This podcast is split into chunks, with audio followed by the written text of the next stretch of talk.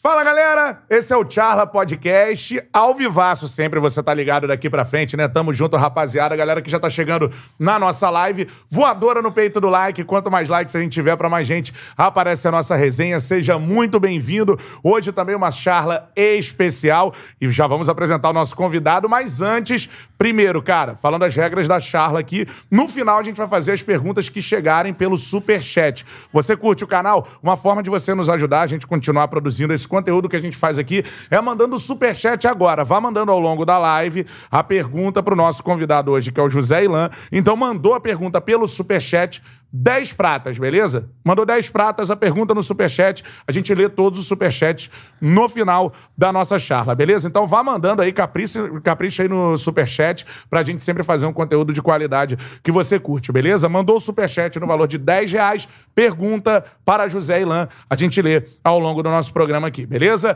Eu sou o Bruno Cantarelli, pedindo para você seguir também o Charla Podcast nas redes sociais, arroba Charla Podcast lá no Instagram, arroba Charla Podcast no Instagram e também lá no Twitter, arroba Charla Podcast. Se quiser me seguir lá no Insta também e no Twitter, arroba Cantarelli Bruno, que é um belo nome para redes sociais. Arroba Cantarelli Bruno lá no Instagram e também no Twitter. Ao meu lado, meu parceiro, arroba Charla Underline Beto Júnior. Não é isso, Betão? Beleza? Exatamente, Cantarelli, tranquilidade? Tudo bem, irmão. Esse ao vivo aqui vai render, irmão.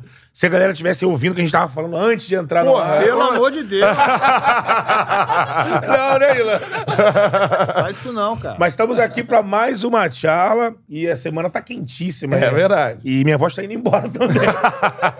Não, tá tranquilo. tá tranquilo com a aguinha aqui, né? É, não, nesse tom rouco, assim. É, dá um gente que gosta clima intimista, né? Exatamente. Na nossa, no nosso pós-jogo de madrugada, Ah. o pessoal ficou perguntando o que eu tava bebendo. Era refrigerante. Era, era refri. Era Guaranazinho. Ontem. Ontem, é. Ontem Hoje também. Hoje é água, hoje é água. É, tá de boa. Aqui, ó.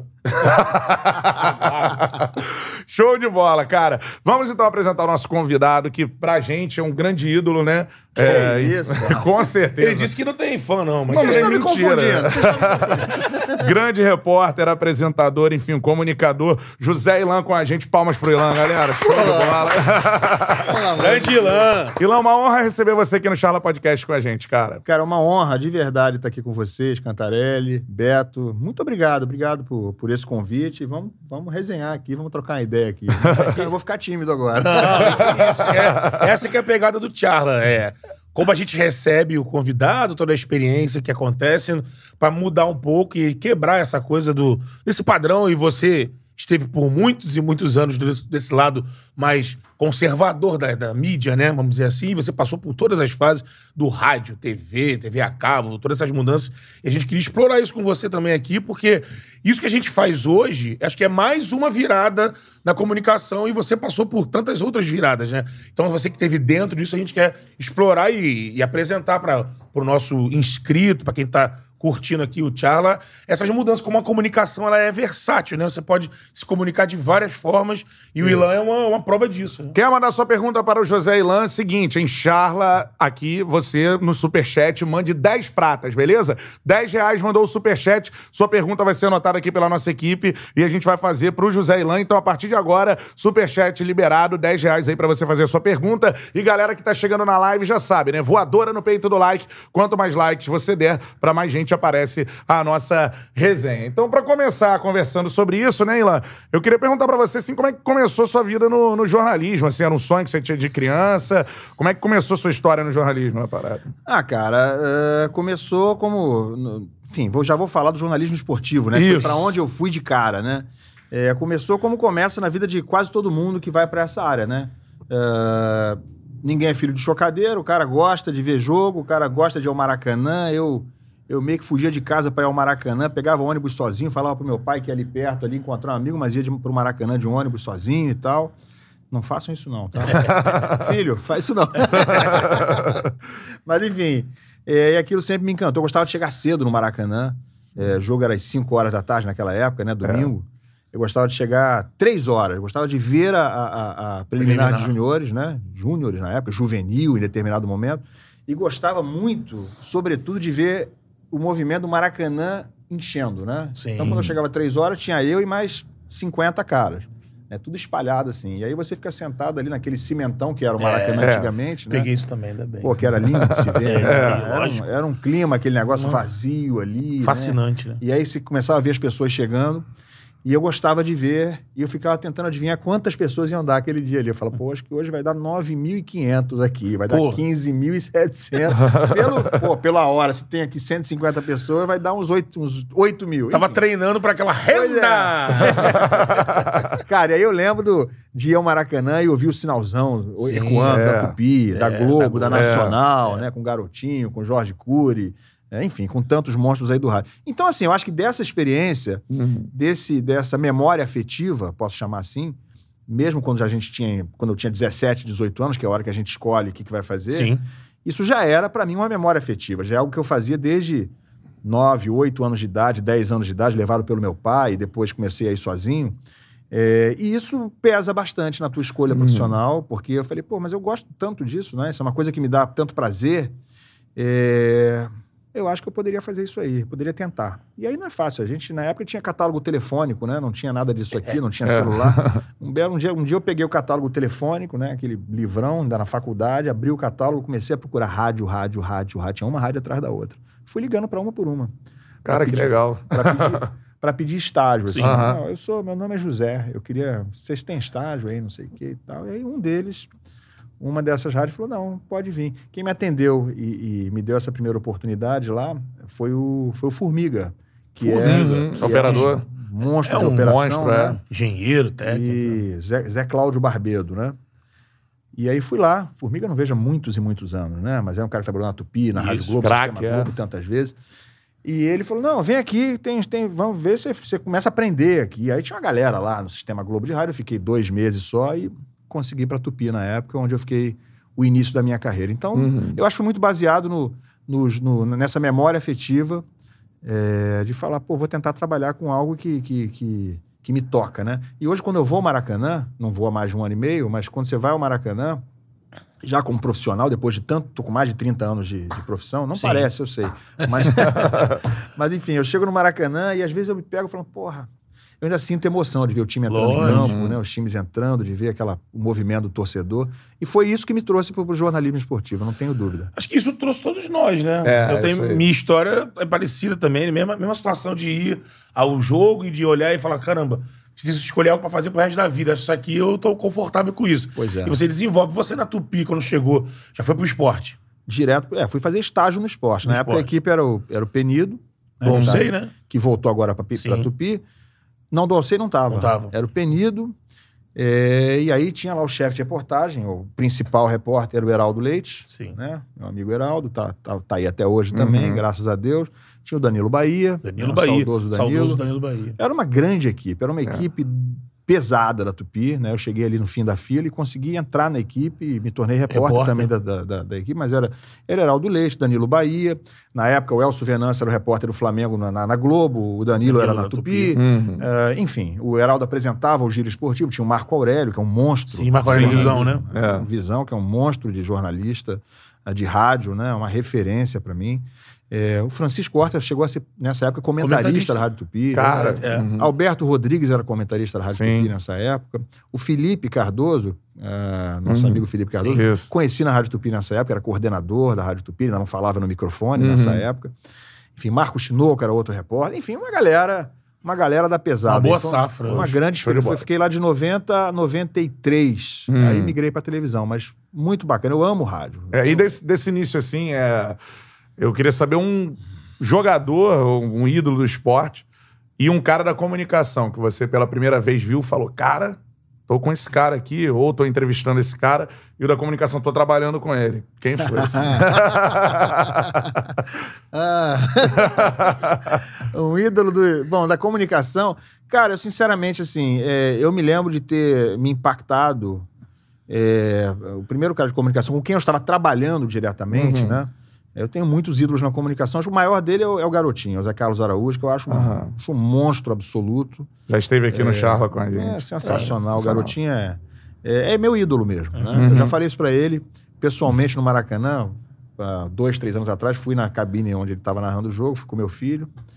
E foi no intervalo do jogo, eu falei, garotinho e tal, tiramos uma foto, falei, garotinho, você é meu ídolo. Quero dizer isso pra você aqui. Porque senão, né, não adianta depois dizer um dia ou, ou- dizer. É bom dizer na presença da oportunidade, pessoa, é, né? Falei isso pra ele e ele é meu ídolo. Mas enfim, eu, me- eu não trabalhei com o Zé Carlos, nunca trabalhei com o Zé Carlos. Uhum. Mas é, quem eu me lembro de me impactar a primeira vez que realmente eu estava ali presente foi o Heraldo. Porque o Heraldo tem uma voz muito marcante, né? É, o Heraldo sim. tem uma voz muito agradável, né? Sobretudo, é um cara que fala muito bem no rádio, pronuncia bem as palavras, tem, tem uma voz de fato agradável. Sim, é. Então, assim, eu estava ali dentro do, do, do- do estúdio do Giro Esportivo, da Tupi, é, em 90, ainda como estagiário, vendo aqueles caras, o Danilo também, um cara muito, era um cara muito impactante, né? É, mas me lembro do Heraldo me impactar desse jeito, Uhum. assim. E Poder da comunicação, "Porra, O cara né? tá falando como se estivesse conversando baixinho e tem esse vozeirão todo, né? Que a Isso. coisa ecoa ali dentro daquele estúdio, todo mundo fumando dentro do estúdio. Na época podia. Podia, né? Isso era no livramento, né? Na rua do livramento. é, Na Rua do Livramento, você ficava ali fumando passivamente, É. com cinco caras fumando. ali. Mas enfim, me lembro disso. Cara, jogador, eu vou tentar lembrar aqui. é, eu entrevistei, eu entrevistei de Júnior, É. de Zico, é, Assis já não, não entrevistei, mas Ézio muitas vezes, na época o. Ézio era um grande ídolo do Fluminense, Sim. né? Super-herói. Super-herói. É, ah, Roberto Dinamite, Romário milhão, milhões de vezes, Renato Gaúcho muitas vezes. Ontem eu estava no Twitter, daqui a pouco um cara botou um vídeo meu fazendo matéria na TV Manchete, 1995. Um vídeo que eu, Uhum. sinceramente, primeiro que eu não lembro 0% daquilo ali, nada da matéria. Eu falei, como é que pode, né? Eu olhei a matéria, sou eu fazendo, entrevistando, fazendo passagem, e me lembro zero, de Zero. ter feito aquela matéria. Aham. Era o Joel Santana, Renato Gaúcho, Fluminense voltando de uma vitória contra o Atlético, uma classificação contra o Atlético Mineiro no Brasileiro de 95. Aí o pessoal postou ontem, porque jogo ler, exatamente. Não lembrava. E, e- e, enfim, e ali eu tô entrevistando o Renato, tal, o Joel, caras muito grandes, né? Muito É. marcantes e tal. Então, assim, eu acho que todos esses, esses grandes caras, né? Grandes personagens, eles te marcam. Né? Realmente te marcam. Eu não me lembro quantas vezes entrevistei o Renato Gaúcho, Uhum. mas foram muitas. No Porcão foi umas duas ou três Aham. né, pela TV Globo, que ele recebia na mesinha dele lá Aham. no fundo do restaurante. o Romário marca muito. Tava lembrando, vindo pra cá, que o Romário, certa vez, tem poucos anos isso, já foi em 2010, eu tava já no, no- no site da Globo. Ele conversou comigo lá no bastidor e tal, e ele falou, falando do América, né? O pessoal tem, tem mania de duvidar que o Romário é América. Sim. Eu não consegui entender isso direito, porque o É. América. Primeiro, assim, único- os únicos clubes que não são considerados grandes hoje no Rio de Janeiro, né? De todos os clubes que não são considerados grandes no Rio de Janeiro, o único que eu conheço torcedores de verdade é o América. E Eu não Uhum. conheço um ou dois, não. Eu conheço uns 12, vai. É. Na Não é- imprensa não é tem brincadeira, alguns, não. né? Não é piada. É. que eu conheço uns Sim, 12, né? sim. Tem muito. Então, assim, eu não consigo entender porque que as pessoas duvidam que o Romário é América. Muita gente duvida. Porra, ele, ele, ele cresceu nos anos 70, quando o América era um bom Era time forte. foi campeão de turno, disputou o Campeonato Carioca, tinha Edu, Flecha, enfim, tinha um grande time, né? É. Tinha um grande time. O pai dele é É, América. o pai dele é exatamente. muito América, devia É. levar ele nos jogos, Sim. né? como todos nós fazemos com nossos filhos. Então, qual é a dúvida? Por que a dúvida? Até os anos 80, o América disputava com todo mundo, primeira divisão É. brasileira. E aí eu lembrei dessa conversa que ele teve comigo, Ah. e aí ele começou a dizer dois, três times diferentes do América dos anos 70, do goleiro ao ponto esquerda. Ah. Falei, amigo, o cara que não é América, ele não sabe do goleiro ao ponto esquerda do time dos anos 70. Eu não sei. Só de não pilha não vai falar, né? Então, assim, eu não E tem muita gente que acha que o Romário é Flamengo. Mas, porra, ele jogou no Flamengo. Ele pode ter se Ele identificado se com o Flamengo. jogando, mas... É. Normal, É, normal, é. né? É, o, o- não vou falar, não. Pode falar. Fala, pô. Fala! Aqui no Tchala... Ó, Ele É. já falou, então não tem problema. Ah. O Zinho é tricolor, né? Sim. Mas ele jogou no Flamengo. É. É. Ele adora o Flamengo. Ele adora o Palmeiras. Ele adora o Grêmio. É. Né? Times onde ele jogou. Porra, mas ele é fluminense. né? Sim. O time de infância dele é fluminense. Isso é natural. O Gabigol, ele não é Flamengo de Então, infância. assim, se identificou. Ah, mas Se é igual torcedor, alguém que souber hoje que o cara é. o Zinho torcia pro Fluminense. Meu Deus. tava não, não, não, ele é Flamengo, amigo. Ele Ah, não jogou dizem... no Flamengo e gosta do Flamengo É. muito. né? O filho dele é Flamengo e tal, mas. A história... Já contaram que o Júnior, por exemplo, o Levegido, o Júnior... Mas esse mudou mesmo. É, esse ele, mudou de time. molequinho com a Bacabana era tricolor. Muito. Mas É. ele confia, mas esse mudou de time de verdade, né? Mas isso aí Mudou de time, falar. é, né? é. Esse virou Flamengo de fato. Isso existe. Sim. O Roberto Dinamite, que era Botafogo, virou É, Vasco. Vasco. É. Acho que ninguém tem dúvida que ele é Vasco. Exatamente. O Zinho gosta do Flamengo. Eu acho que ele, acho que ele torce pro Flamengo, tanto quanto pro Fluminense e tal. Mas, então, enfim, é normal. Agora, é totalmente normal também que o cara tem um time de infância e mantém esse time de infância. Sim. Ah, porra. Entendeu? Quantos E tem por que não? né? Então, É. assim, Mas o Romário é América, então. Te impactou ele saber as eu escalações. tô completamente convencido. A conversa que eu tive com ele Aham. nesse dia que eu me lembro, eu tô completamente convencido. Porque eu Aham. não saberia dizer. E eu trabalho com isso, cobri a América no começo da minha carreira. Aham. Eu não saberia dizer um terço do que ele disse ali. Ele falou dois, três times do goleiro ao ponto esquerdo dos anos 70, que ele ia Uhum. lá balançar no alambrado pelo Luizinho Tombo, Luizinho. Lemos. Luizinho Lemos, é. Pra mim faz absoluto sentido. Que Sim. ele ia nos jogos com o pai dele, o pai dele América doente. É uma época que o América era, era um bom time. né? É. Tinha o estádio lá, Volney Brown, lá no Andaraí, fiz jogo lá, beça. Aham. Então, assim... Mas enfim, esses caras, esses grandes caras, Caras, é. Renato, Romário, Zico, Roberto, Assis. Assis eu não entrevistei no fim da carreira dele ali e tal. É, esses caras impactam muito. Com certeza. Deixa eu só perguntar que você falou do Renato. E aí eu não. Você acompanhou muito o Renato, assim, é, primeiro como jogador, enfim, depois é, como treinador e tal. É, o Renato, pra chegar hoje no nível que ele tá de técnico no Flamengo, assim, é, quando você convivia com ele, você esperava que ele ia se tornar esse treinador? Porque eu lembro de ter frequentado treinos é, quando ele foi técnico do Fluminense, que era uma coisa muito diferente do que ele faz hoje, né? É, você esperava que o Renato se tornasse um treinador de excelência, talvez o Não. melhor do Brasil? Não, não esperava. Mas ele se tornou, né? Eu não duvidava que ele se tornaria um jogador. Não, não duvidaria nunca que ele se tornaria um treinador de excelência. Sim. Mas é diferente de esperar, né? Então, assim, se alguém me perguntasse naquela época, Ilan, e eu, eu cobri o Fluminense em 2008, durante a Libertadores inteira pela Exatamente. TV Globo. Eu era o repórter da Globo com o Fluminense na Libertadores, que foi até aquela final. Então, assim, eu viajei com o Fluminense em todos os voos, né? Não é que eu ia, eu tava lá nos jogos. Então, o nosso voo, eu estava sempre no voo do Fluminense. E é um, foi um ano em que os voos, especialmente, estavam atrasando muito. Então, eu passava horas no aeroporto, esperando pelo avião, e geralmente era uma resenha com o Renato. né? Uhum. É, a gente conversava muito. Então, ele não vai lembrar disso, porque eu não sou nada na, na vida dele. Mas, enfim, eu me lembro muito bem, é óbvio. É. Né? E tinha outros jornalistas, mas é, eu, a gente estava. A, a Globo sempre botava o repórter dentro do avião. Então, assim, o Renato, para mim, sempre pareceu, e aquilo era um, era um- Não era o comecinho da carreira dele, mas ainda era uma fase inicial. Ele tinha sido campeão em 2007 com o próprio Fluminense. Copa do também, Brasil. Copa do Brasil, é. também fui eu repórter lá, Uhum. em, no- lá em Florianópolis e tal. Eu já conhecia ele, mas em 2008 passei a conhecer muito, né? Na convivência, no hotel, no aeroporto, horas de atraso esperando esperando avião e tal. Então o Renato, assim, tinha muitas histórias. Cheguei a começar a escrever um livro em 2008. Sobre a vida dele. Sobre, não, sobre, sobre a trajetória do Fluminense Ah, na sobre a trajetória do Libertadores. Fluminense na Libertadores. Mas aí deu azar. Eu eu- tanta gente falou pra eu escrever. Lan, você tá tempo todo, o Fluminense vai ser campeão. Eu era favorito contra a LDU. Muito Pô, favorito. E aí, Quando passou do São Paulo do Boca, eu tinha feito a melhor campanha na primeira fase. Pô, É. tem que escrever um livro. Um monte de gente falando isso comigo. E aí eu, no, no avião pra pra Quito, no jogo de ida, eu comecei a fazer isso no computador. Escrevi lá 10 páginas, mas ficaram só aquelas 10 páginas. Porque aí Hum. tomou de 4 a 2 lá, eu. Opa, deu a meia tapa. Falei, acho que não vai ter livro, não. É. Então, assim, nunca aconteceu. Então, assim, eu tinha tanta história de bastidor com o Renato ali, de coisas que ele Uhum. tinha falado, que ele. O Renato é um baita cara de bastidor, de, É. de contador de história. Que eu falei, pô, tem que botar isso pra galera saber É. o que, que, que aconteceu nos bastidores. Mas, enfim, eu acho que naquela época eu já percebi o quanto o Renato era é, é, ambicioso. Ele é um cara muito ambicioso, Uhum. né? No sentido positivo da palavra, não acho que seja em excesso. É ambicioso porque ele, se- ele se enxerga um cara muito competente, que ele confia, ele é um cara muito autoconfiante, às vezes demais, né? Nas entrevistas, mas ele é um cara. Naquele ano, ele tem aquela pérola, né? Tem, vamos falar dessa. Ai, vamos brincar no brasileiro? Mas enfim, ele é um cara muito confiante, muito autoconfiante, é, muito competente, eu acho um cara muito Uhum. competente, muito inteligente, é, proativo, um cara interessado no trabalho dele.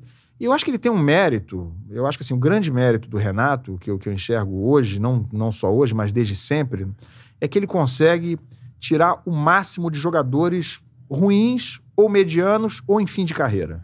Jogadores que não renderiam nada com outros treinadores, tá? Ele se Eu não vou citar nome de outros não, Uhum. mas enfim, tantos por aí que não conseguem tirar o mínimo do, do, do, do, do- do- do jogador. E o Renato, assim como na minha opinião o Cuca, por exemplo, são Também, treinadores é. que pegam o cara, pegam um time destruído, esfacelado, como o Cuca fez em 2009 no Fluminense. Com a moral lá O embaixo. Fluminense era o último colocado do brasileiro. É. O pessoal não se lembra, não é que ele ia ser rebaixado, ele era o último, Último colocado. colocado. Eu não me lembro quantas rodadas, mas eram umas 15 ou 17 rodadas que o Isso. Fluminense era o último colocado. Era 2009, muito, né? É. 2009. Era 2009, muito o último colocado. muito, E era o pior time do Brasil mesmo, assim, era o que jogava o pior futebol. Sim. Não tinha nenhuma esperança. E o Cuca chegou, demorou uns 4, 5 jogos, mas depois que ele pegou o negócio, encaixou, ele, ele falou: esses aqui servem, esses aqui servem pra Deu ser reserva. limpa. E esses aqui, ó, tchau, não preciso desses É. caras. Aí, amigo, aí a coisa andou. É, com certeza. Mas é, o Renato, aí você disse dessa questão dele ser obstinado e que te surpreendeu ele ser o melhor treinador do Brasil, dá pra dizer assim, tira o Tite na um dos seleção. melhores. Ele Não, tá ali no primeiro eu, time, né? eu, eu acho que ele tá no primeiro time. Eu acho que ele tá É. primeiro- Mas eu acho o Cuca do mesmo nível que ele. Dos brasileiros. Os brasileiros. Eu considero os dois acima do, do Tite hoje. Eu gosto mais do trabalho do Renato e do Cuca do que do trabalho do Tite. Uhum. E, mas foi um- mudou, assim, o Renato do Flu pra esse Renato de hoje? É, não Depois da passagem dele pelo Grêmio, assim? Eu não tenho convivido com o É. Renato, né? Eu tô trabalhando eh, de casa há um ano e meio e trabalhei como apresentador da Fox agora há nove anos, né? Então não É. ia para não ia pro front. Front. né? É, cara, e assim, se você pegar, você pegar a essa entrevista que, que, que, que botaram, essa matéria que botaram minha de ontem na TV Manchete, o que me chamou a atenção foi esse aspecto aí. Você vê a entrevista que tá o Renato Gaúcho me dando no porcão com uma faixa aqui na cabeça, volta, ele, tá, ele era jogador do Fluminense em 95 o que ele fala, o jeito que ele fala, é o mesmo Renato, mas é muito parecido, não é? O mesmo Renato, é claro que é, mas enfim, é muito parecido. Então ele mudou pouco. Uhum. Eu acho que ele mudou pouco. Agora, ele tá mais maduro, né? Obviamente, a gente com, uma das. uma- talvez a única vantagem de ser velho, né? Eu posso dizer isso de, de experiência própria, é que você ganha maturidade, ganha experiência e algumas coisas você melhora, né? Sim. algumas infantilidades que você já fez ou falou, você vai pensar duas vezes. Pode até Sim. falar de novo, mas você pode vai pensar um pouco mais. Então, o Renato hoje é um cara muito mais maduro, muito mais preparado, mesmo do que 2008, embora ele tenha feito um ótimo trabalho em 2008. Eu acho que ele é diretamente responsável pelo, pelo sucesso, quase título do Fluminense na Libertadores É. de 2008. Mas ele melhorou. Eu acho que é óbvio que ele melhorou. Não tenho dúvida disso. Com certeza. Só interromper o nosso papo para falar da nossa parceira, né? Um abraço pro doutor Forneria e pra doutora Forneria. Doutora Forneria. Show de bola. Forneria original com a gente. Palmas pra Forneria Original sempre, né, Betão? Show de bola. Aquele abraço pra galera da Forneria Original e mais, hein? Você pode faturar a sua pizza agora com desconto. Tem o cupom CHARLA10 e tem nosso QR Code aqui na tela. Você já aponta o seu celular, já vai direto aí pro aplicativo da Forneria Original. Se não preferir o QR Code, baixa o aplicativo aí no seu smartphone, Forneria Original. E você pode pedir pelo site também, forneriaoriginal.com. Cupom CHARLA10, 10% de desconto em qualquer pedido que você fizer. Aqui no link da descrição você já entra direto nessa seção de pedidos, é o link do delivery. Você vai ali, clicou, já vai estar prontinho, só escolher sua pizza meio a meio, inteira, grande, média, pequena, brotinho, doce, salgada e faz aquela festa de final de semana chegando. Isso. Pizza forneria, como a gente sempre fala aqui, te rende no almoço, rende na janta, porque é uma baita de uma pizza com muito recheio. Isso. É uma refeição de fato, não é lanche, não. Esses caras me detestam, sabe que eles me odeiam, né? Porque Que eu, eu isso, sou o cara? chato da pizza, né? Ah. Eu ligo pra lá e falo assim: eu quero uma pizza de pepperoni, sem orégano, sem molho de tomate e sem cebola. Aí vem sempre errado, é claro, né? Tem que. É, de- Na desfal- desfalca a pizza, Irmão, né? chegou, mas tá tudo errado aqui. Não, na eu vou mandar outra. Na forneria, o pepperoni não tem orégano e não tem cebola. Opa! É, é queijo pepperoni, muito queijo e muito Isso pepperoni. aí. Peça aí sua forneria original, a melhor pizza que você pode pedir. Aqui o nosso QR Code na tela. Cupom CHARLA10 para você faturar 10% de desconto e mais, cara. Já tá valendo para você fazer a sua pergunta aqui pro José Ilan. Primeiro que se você gosta do nosso canal, 10 pratas aí o valor do superchat para você fazer a sua pergunta e entrar na nossa resenha. Diga aí. Qualquer valor pode mandar. Qualquer valor já pode mandar isso, liberaram agora. Deu a louca no irmão. patrão, irmão. Mandou superchat, qualquer valor você pode fazer a pergunta a partir de agora, beleza? Mandou superchat, qualquer valor você pode fazer a pergunta e mais. Primeiro, que é uma ajuda muito boa pro nosso canal, né, cara? A gente precisa aí de recursos para continuar produzindo esse conteúdo que você curte. Então mande o superchat, qualquer valor que você mandar, você manda a sua pergunta e o José Ilan responde para você, beleza? Agora, Ilan, fala, fala, Betão. Pode Não, eu queria saber vai. se em relação ao Renato Gaúcho, é, ele sempre teve essa característica da, do cara bo- do bom vivan, do bom papo, né? E isso ele transformou, ele transferiu pro lado do treinador. Chegou uma época, imagino que nessa época lá atrás, quando ele começou, quando o Cantarelli citou, do início dele do Fluminense, a gente via muito mais esse lado. Você acredita que esse período ele ganhou muito taticamente com os parceiros que ele trouxe para trabalhar com ele e fortaleceu ainda mais esse lado de saber tirar dos caras. É, foi o tempo que ajudou. É, e tem essa, uma outra, outra coisa que eu também queria saber. O Renato ele acabou explodindo e dando muito certo no Grêmio. E sempre tem aquela coisa, o Renato, ele. a- a- aquela dúvida, né? O Renato ele é treinador? Ou ele só treina o Fluminense, o Vasco e o Grêmio, Rio e Porto Alegre? Ele agora tá no Flamengo, mas me parece que depois da passagem do Grêmio, ele se transformou num baita do treinador pra trabalhar em qualquer trabalho, né? Em Eu qualquer acho que ele já é treinador há muito tempo, né? Eu acho que havia um- uma dúvida e um, por que não, um preconceito de boa parte das pessoas e dos clubes, por que não, em relação a ele. É muito também por causa do jeito dele. Sim, o sim, jeito não. dele é bacana, é simpático, é legal, ah, parece ajudar hoje, mas ah, não tenham dúvidas. Atrapalhou ele também, né? Muita gente fala, pô, esse cara é sério, esse cara Uhum. É vai isso. chegar aqui, boleirão, vai querer disputar espaço com o craque do time. Tem isso, né? Sim. É, e eu acho que, é, embora eu reconheça que isso aí em algum momento pode, pode transformar ele numa. pode deixar ele numa situação que, por exemplo, o Grêmio perdia muitos jogos recentemente, e ele chegava assim: não, vocês estão aí perseguindo o Grêmio, né? Eu confio no meu grupo, o Trabalho meu grupo continua." confia em mim e tal, vocês estão perseguindo e tal, vocês só sabem criticar. Então, às vezes, assim, falta. Às vezes ele ainda tem um, um flash rápido daquela imaturidade do, do garotão Renato, sim. né? É claro que ninguém tá ali perseguindo ninguém, né? Ele tem que entender que tá na frente de jornalistas, que ninguém tá ali para cobrar o que não tem que cobrar. Se estiverem errados é por questão profissional não por perseguição. Então, assim, acho que, mas acho que isso aí tá cada vez mais raro. O Renato é um cara. ah, eu- com- é, repito, não, não tenho convivido com ele, mas obviamente convivo profissionalmente de assistir as coletivas dele, ver os- o desempenho dos times dele. O Flamengo está espetacularmente bem É. com ele, né? incrivelmente com números melhores do que com Jorge Jesus Isso. até. É, o melhor início de um treinador da história, né? É, do não Flamengo. Dá, não dá para responder a tua pergunta, Beto, não dá para você colocar tudo isso na conta do cara paizão, amigão e que ele é bom de, bom de onda e amigão dos jogadores. É. Não, não dá para fazer time só com isso. Sim. Né? Senão o Marcão tava arrebentando no Fluminense, porque o Marcão também é amigo de todos os jo- jogadores. É, exato, né? E é uma figura dulcíssima, um cara espetacular, o É. Marcão. Mas isso não chega, isso não é suficiente para você ser um treinador. O Marcão pode até se tornar um grande treinador. Acho Sim. que ainda não é. Hum. Né? Não está preparado. Está sendo até colocado de uma certa forma é, é, prematuramente, a meu ver, numa fogueira. né? Até entrega, né? No caso do Marcão, né? Assim, conseguiu botar o time em quinto na temporada passada, agora de novo pegando. Mas em cima, em cima disso que eu falei, você acha que é o Renato que acumulou e melhorou e ampliou o conhecimento dele? Ou, ou tem isso mesmo que as pessoas às vezes falam criticando? Preconceito, Mas é. não, não, às vezes as pessoas apontam sei lá, a, a relação do, do auxiliar como, como crítica. Outros não, outros citam, pô, o Renato tá sabendo escolher quem trabalhar com ele. Na passagem do Grêmio é o Alexandre. Alexandre Ainda Mendes? é, o Alexandre né? Mendes, que era Alexandre Mendes. preparador físico do Fluminense Sim. durante muitos e muitos Exato. anos, né?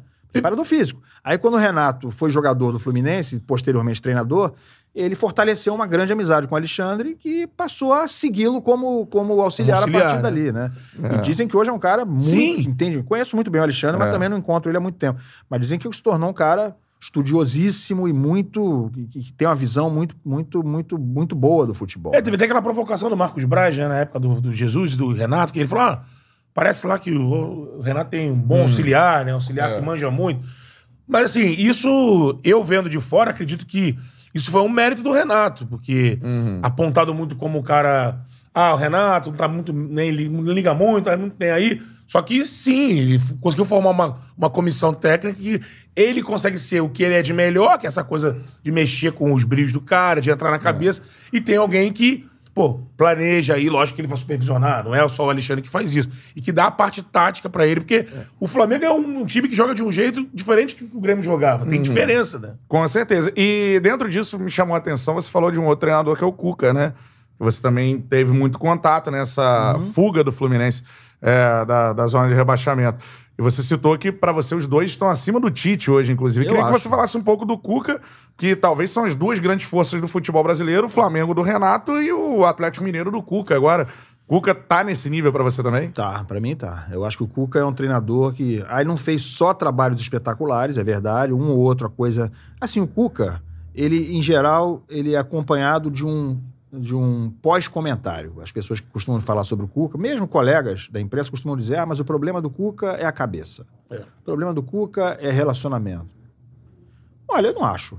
Eu não acho. Eu acho que E aí a- alguém vai dizer, não, mas isso não é achar, isso é informação. Não é por aí. O que eu quero dizer é o seguinte: é, eu acho que há treinadores que, que se encaixam com determinados grupos e outros treinadores que não se encaixam. Claro que um treinador que seja um cara muito tranquilo, muito low profile e que não tenha personalidade forte, vai se encaixar com qualquer grupo. Uhum. Mas o grupo não vai performar só porque ele se encaixou e é um cara amigo de todo mundo. Né? E outros treinadores com decisões fortes, com posições definidas, com personalidade ah, muito definida, muito forte, como é o caso do Cuca, eu acho que, claro, em algumas situações ele talvez vai ter um problema com um líder de, um- de um elenco e a coisa pode desandar. Pode. Mas eu acho que isso não é só com o Cuca. O próprio Renato, que é amigão de jogador, ele também tem um ego forte, também tem uma personalidade muito forte.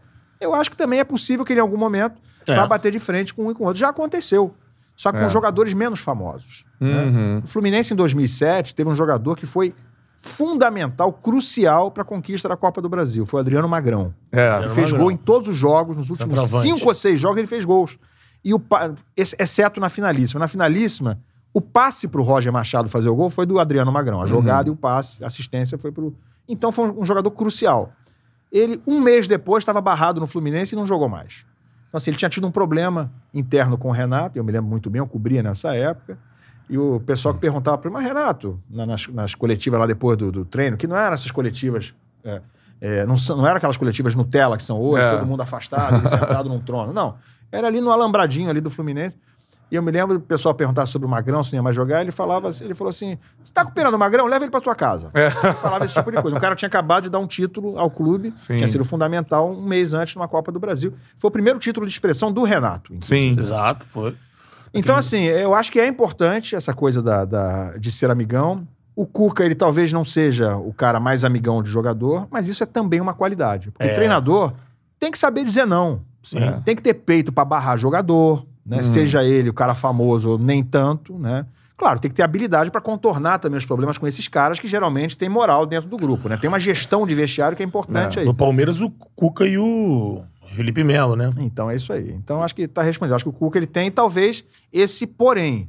Mas ele, quando consegue encaixar um time, amigo, Nossa. sai da frente. Taticamente, Ele né? tira 110% É. do que o jogador pode dar. Aquele Botafogo de 2007, pô. É, com certeza. E perguntando sobre esse, esse título que. é, entrando um pouco mais nesse, nesse tema, porque esse time do Fluminense era um time espetacular, né? O de, da Libertadores, 2008. né? De 2008. Thiago Silva. Maracanã absurdamente lindo, torcida lotando Aquela todo final jogo. foi muito bonita, né? Sim, né? É, bonita. São Paulo, Boca caíram pro A Fluminense. trajetória do Fluminense. O único jogador que fez. O Gabigol fez dois. né? Isso. O único jogador na história da Libertadores que fez três gols numa final foi o Thiago Neves, que acabou perdendo o pênalti. Quase fez depois. quatro, né? O goleiro fez uma grande defesa que É. ia definir o confronto. É um dos títulos, assim, é. Como é que eu Que vou não dizer? vieram, né? É, que não vieram, que. É, daquelas coisas do futebol, assim, que não dá pra aceitar muito. O Fluminense merecia muito ser campeão. ali. Merecia, merecia, mas, cara, é um futebol. É. Não tem muito esse negócio de merecimento. É. Eu, eu, eu faço, eu faço exceção pra essa coisa do merecimento se tiver havido um roubo descarado. Eu até acho que ali houve um pênalti claríssimo não marcado sobre o Washington, né? A torcida do Fluminense até hoje reclama disso muito. No jogo do Rio. É, no jogo do Rio. Um pênalti claríssimo. Foi pênalti, foi muito Sim, pênalti. sim. Mas tem um mais aí, tem um porém que é o seguinte, gente, foram 120 minutos de jogo. O Fluminense fez 3 a fez 3 a 1 e começou atrás, né? Isso. Virou o jogo para 3 a 1 é, e precisava só de mais um gol. Faltava uma hora de jogo. Por quê? Porque o, o- o terceiro gol foi aos 15 do segundo tempo. Então teve mais 30 minutos e mais a prorrogação inteira. O Uhum. Fluminense teve uma hora de um jogo para fazer mais um gol. Isso não apaga é, o roubo ou o, o erro do juiz ali de não dar o pênalti sobre o Washington. Ok. Mas não foi aquele roubo assim que você fala assim, gente, foi Descarado. por isso que o É, time caiu. garfaram. Não, ele teve mais uma hora e ele meio que deu uma morrida ali, né? Deu uma morrida e pareceu, de uma certa forma, administrar de algo. Tava cansado. levar, né? Mas, gente, ali não dava pra cansar de jeito nenhum. Não, é. Você tinha que meter mais um gol, Título afundar os caras, entendeu? É, E, enfim. e, e depois também o Fluminense acabou nos pênaltis, eu acho, né? Sofrendo com a experiência do Cervagem, né? Que foi muito, Sim, foi sim. muito malaco. Desestabilizou, ali, né? Exato, Desestabilizou. saía da, da posição. Não, mexe aqui e três pênaltis. Mas foi, foi, foi uma, das, uma, da- uma das maiores injustiças, repito, não gosto de usar essa palavra.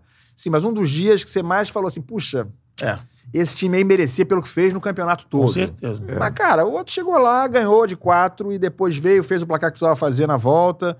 É, o pessoal lá do Equador deve ter achado, pô, mas que título justo da LDU, que não era a favorita, né? É. Conseguiu ganhar de goleada aqui, segurou os caras. Então, assim, toda a história tem dois lados. É. Mas, claro, foi uma noite tristíssima pro torcedor do Fluminense. É. que eu com acho que foi, certeza. eu acho muito, já ouvi isso de muita gente. Foi a noite assim mais bonita que já vi de Maracanã, em termos de. Muita de- gente fala de isso, é. Plasticamente. Toda a atmosfera. De, de colorido e É, tal. Maracanã, gente saindo pelo ladrão. Foi uma coisa muito bonita, realmente. É, Mas- sensacional. Eu, eu, nesse dia, eu trabalhava lá no lance, Ah. né? E a gente, depois depois da cobertura, a gente foi pro Buchiche, alguma coisa assim. Foi a equipe lá. E, cara, muita No gente. Buchiche, é? No Buchiche, é. Depois do jogo, Depois do jogo, assim. foram comemorar. nem, nem, nem, foi- nem fora. É. É porque assim, o ambiente lá do lance era saudável. né? Era saudável. a Eu, galera eu ia- imagino. A galera ia tomar uma depois da transmissão, não tinha essa coisa de. "Ah", É, não tinha isso não. eu sei. E aí, mas assim, eu pude observar isso. Cara, a gente encontrou o tricolor deitado no chão, cara, assim. Tem, um- teve uma situação que a gente sentou pra pedir o negócio, o cara foi beliscar. Começou o VT na Sport TV do jogo. Putz. Uma galera, tira isso daí, tira, tira. Iam bater no garçom. Eu tenho um amigo tricolor que ficou deitado no chão, cara. Quando É? acabou- é, Imagina, imagina. De casa da é. Um rua. amigo tricolor. O cara é, ficou. O cara ficou, o cara ficou doente, cara. O cara ficou doente, cara. É, de ficar mesmo, Com enlouquecido, né, cara? É. Agora, Ilan, é, outro ponto que você abordou em relação ao Fluminense foi a questão, acho interessante falar do Marcão hoje, que é o técnico do Fluminense. Teve alguns resultados importantes agora no início, deu uma ajeitada no time, mas você disse que você acha que ele ainda não está preparado para um desafio desse tamanho, assim. E por que que você pensa assim? Eu acho que foi muito mal escolhido o Marcão. Eu tenho adoração pelo Marcão pessoalmente. Enfim, posso chamá-lo até de amigo, né? Mas eu tenho por obrigação, eu sou jornalista ainda, né? Então, assim, eu tenho que dizer, eu tenho que dar minha opinião profissional. Sobre esse assunto, tem que dar uma opinião profissional. Eu acho que o Marcão é um cara que pode ter futuro como treinador. Tomara, aliás, não pode só como eu adoraria que ele tivesse, porque ele é uma pessoa adorável, um profissional dedicado, seríssimo, super, super eh, apaixonado pelo Fluminense. Então ele é uma figura eh, eh, mais do que importante, ele é crucial para o Fluminense. Estar dentro do Fluminense, eu acho que é um grande benefício para o Marcão. Aí isso é uma coisa. A outra coisa é ele ser treinador do Fluminense nesse momento. Né? O Fluminense demorou a trocar de treinador. Tinha o Roger Machado por muito mais tempo do que deveria ter. O Roger não conseguiu fazer um bom trabalho no Fluminense. É, e isso vai contra os resultados conquistados. E as pessoas não conseguem separar que às vezes um time não tem resultado e está jogando bem. É, e às vezes um time tem alguns resultados e não está jogando nada. O Fluminense não joga nada há bastante tempo. Não jogava nada com o Daí Helma, não jogava nada é, com, com o Oswaldo de Oliveira, não jogava nada com o Marcão. Melhor, com o Marcão, entre o fim do ano passado e o começo desse ano, melhorou um pouquinho. Melhorou um pouquinho. O time era um pouquinho melhor. Mas pouca coisa. Mas era um time nota 6. Só que o Campeonato Brasileiro foi tão ninguém quer ganhar. Não sei se vocês lembram disso. São Paulo ia ser campeão, Sim. começou a perder de todo mundo. Galo, o outro ia ser campeão. Inter. A Inter tava com tudo para ser campeão, entregou na mão do Flamengo. É. Caiu no colo do Flamengo, que perdeu o último jogo e foi campeão. Exato. Então, assim, o Campeonato Brasileiro ano passado foi tão assim, com essa vibe, em todas as faixas de classificação, que caiu no colo do Fluminense a quinta colocação. É. Não tem mérito nenhum? Não, não é isso que eu tô dizendo. Eu tô dizendo que foi quinto colocado. Em outros tempos, com aquele futebol, teria sido décimo segundo colocado. Então é disso que eu tô falando. O Fluminense não precisou jogar quase nada para ser quinto colocado. E esse ano periga acontecer a mesma coisa. Então, o Marcão teve agora uma sequência, no começo do trabalho dele, de. São cinco sem perder de agora. Sim, são cinco Tá. jogos. Ele teve quatro Agora jogos seguidos pelo brasileiro. Pelo brasileiro. é. Uma sequência muito tranquila. Uhum. Né? A primeira, o primeiro jogo era contra. O jogo foi contra o Bahia. Isso. Estou falando de brasileiro, tá? Na verdade, o primeiro jogo dele pelo brasileiro foi contra o Atlético Mineiro. Foi a estreia dele. Foi o único jogo que o Fluminense jogou razoavelmente bem com o Marcão. Sim. Foi um a um em São Januário. Eu achei. Não foi bem, foi dominado pelo Atlético, mas o Atlético é um grande time. É. E o Fluminense ali mostrou uma certa novidade, time mais aproximado e tal. Foi a única atuação que eu considero uma nota acima de 6. Foi uma nota 6,5 ou 7. Fora isso, ele depois jogou contra o Bahia, venceu com muita injustiça. O Bahia Hum. foi amassou o Fluminense no segundo tempo. E o segundo gol do Fluminense saiu aos 48 minutos. Estava 1 a 0 com o Bahia amassando o Fluminense, perdendo gol de tudo É. que é jeito, bola, duas bolas na trave. Uhum. E foi um Deus Aí nos no acuda. Quem não viu o jogo, acha, puxa, o Marcão deu um jeito no Fluminense. Deu nada. Então, ganhou do Bahia injustamente. Empatou em casa com Juventude. Olha a sequência que teve o Marcão. Uhum. Ele tinha em casa Bahia, Juventude e Chapecoense fora. Era a sequência perfeita para fazer nove pontos, Sim. né? Mas ele empatou em casa com Juventude e foi jogar com a Chape, que tinha sete pontos em um turno inteiro, não tinha vencido ninguém, e conseguiu tomar calor da Chape lá. Né? O Fluminense fez 2 a 0 no início do jogo. E aí a Chape veio para cima e o Fluminense aceitou, botou a bunda lá atrás e ficou tomando calor o segundo tempo inteiro. É o que, tinha- é o que vinha acontecendo em muitos jogos do Fluminense. Então, a meu ver, os resultados, embora tenham melhorado, eles estão muito influenciados pela sequência de adversários tranquila. Ah, mas ele ganhou agora do São Paulo. Mas ele ganhou do São Paulo de novo da mesma forma. Sim. Sem jogar bem e tomando o calorzão do São Paulo no fim do jogo, que estava desfalcado, estava poupando o jogador, enfim. E não tá bem. O São Paulo É. tomou de três agora do Exato, do Fortaleza. Fortaleza. Foi amassado. Então, assim, resumo da ópera. Eu acho que o Marcão é um cara que pode evoluir, pode se tornar um bom treinador, mas ainda não é. Hum. Então, assim, ele não está capacitado para assumir um time é, do tamanho do Fluminense ainda. Eu espero que, ele, que ele se capacite, porque ele é um grande cara. Ele é um- foi, um, foi um jogador muito importante na história do Fluminense. É um ser humano espetacular e um profissional muito sério, muito É. dedicado. Mas o tamanho da responsabilidade, o tamanho da bomba que deram no colo dele, eu acho que teria sido bom para ele nem pegar essa bomba aí. Mas você, você acha, Ilan, que não tinha um Odair aí no mercado como teve no ano passado ou foi um erro de avaliação mesmo da diretoria? Eu acho um erro de avaliação. Eles demoraram a demitir o Roger Machado, precisou perder a Libertadores para demitir. Depois de demorar tanto, já cometeu o erro de deixar a coisa ir pro vinagre, né? E aí, quando demitiu, já faltava dois, três dias para pegar o Atlético Mineiro na Copa do Brasil, ou seja, nem daria tempo direito de um novo treinador organizar o Sim. time, com chance para passar pelo Atlético. É, além de terem demorado muito, quando finalmente tiraram o treinador, não trocaram o treinador. Não, eles falaram, não, quem é o, o auxiliar aí? Porque falta, como se faltassem dois jogos para acabar a Uhum. temporada. Não é isso, gente, né? Contrata um treinador. O Vasco demitiu agora de novo, contratou um treinador. Você pode gostar ou não gostar do Fernando Diniz, Sim. pode achar que não vai dar certo ou que vai dar certo. Mas ele foi atrás de um treinador, né? O Botafogo foi atrás de um treinador, tá indo bem. É verdade. né? O Santos foi atrás de um treinador, tá indo bem, tá indo mais ou menos, não tá indo bem, É. mas enfim, foi atrás de um treinador. Eu acho assim, você ir pelo com o Marcão é uma zona de conforto. Você fala, Uhum. não, se fizer aquele pouquinho que fez no ano passado, tá bom. Então, por isso o Fluminense hoje virou um time que tem poucas ambições, Sem porque ambição. acha que o pouquinho tá bom. Tá certo. Dê o seu like na nossa live, ó, voadora no peito do like. Quanto mais likes a gente tiver, pra mais gente aparecer na nossa live. Então fortalece no like aí, você que é fã do Charla Podcast. Mandou o superchat, qualquer valor, tem pergunta sua pro José Ilan. Então mande agora o superchat, que tem pergunta sua pro José Ilan. Mande aí o superchat em qualquer valor, meu parceiro. Tamo junto. Essa é a parada e você ainda ajuda a gente a continuar produzindo esse conteúdo aqui. Agora, Ilan, pra terminar, a gente tá- entrou aqui no, no Flusão, né, meu parceiro? Mas pra terminar esse assunto do Flu, a gente já discutiu algumas coisas em relação à idolatria, né? Tem tanto Fluminense aqui nessa É, não conversa. sei também. Ah, a galera tá querendo saber de A Fluminense. gente passou pelo Renato Gaúcho, Flamengo, Vamos falar de Cuca, Mengão, Atlético gente. Mineiro. Isso aí. Malvadão. Mengão, Mengão. Porque tem, tem alguns times assim que você tem vários jogadores que são. No Flamengo não tem dúvida, o maior ídolo da história é o Zico. No Botafogo. Foi o maior jogador que eu vi jogar, o Zico. Foi o Galo. né? É, Foi o maior jogador que eu vi jogar. Cara, mais um que passa aqui fala isso. Pode até. O Zico é o maior jogador que você viu jogar. Assim, é, o Romário é um monstro de jogador, mas assim, eu o, o que o Zico fazia me impressionou mais. Eu não sei se é porque é de uma época mais tenra da minha, da minha, da minha existência, né? Eu era mais criança e tal. Era um, o Zico era impressionante, né? É, né? O Zico era impressionante. Eu acho que ele não é, é, tão idolatrado porque não ganhou a Copa do Mundo, porque ele na seleção não conquistou coisas muito grandes, né?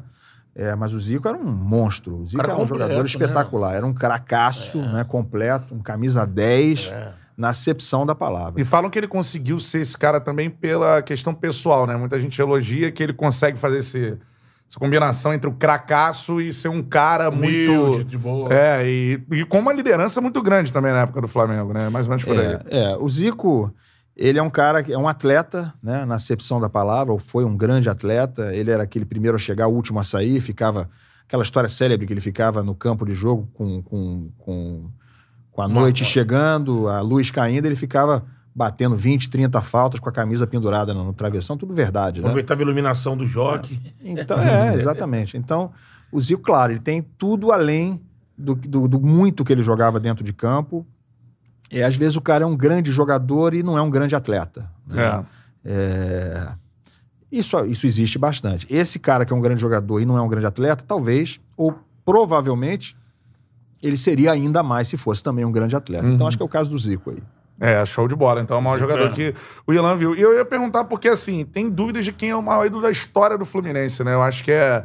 é, você tem vários grandes ídolos e eu acho que não existe uma uniformidade. No Flamengo todo mundo fala que é o Zico, Botafogo é o Garrincha, o Vasco também tem essa discussão. É, para mim, particularmente, não é o. Roberto, pra mim não tem.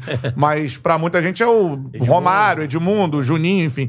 E no Fluminense, assim, quem é o maior ídolo da história do Fluminense? Tem um?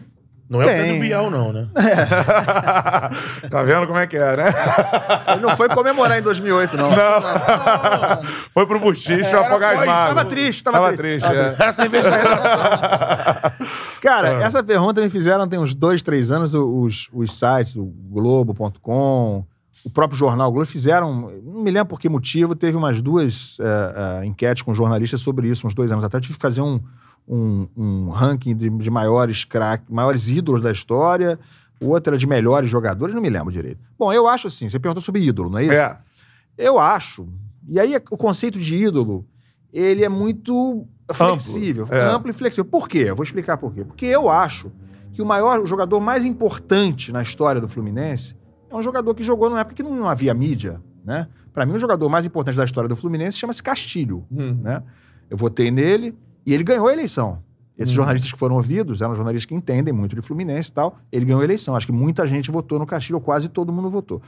O Castilho amputou um dedo para jogar pelo Fluminense, porque não queria esperar o tempo de recuperação. Falou, não, eu vou né? jogar amanhã. Corta essa porra aqui que eu vou jogar. É. Tem um busto na porta do Fluminense. Eu É o acho nome que... do CT, né? É, o Assis e o Washington eh, são jogadores importantíssimos. O Assis é um grande ídolo. Eu botei o Assis como segundo maior ídolo da história do Fluminense e botei o Fred como terceiro.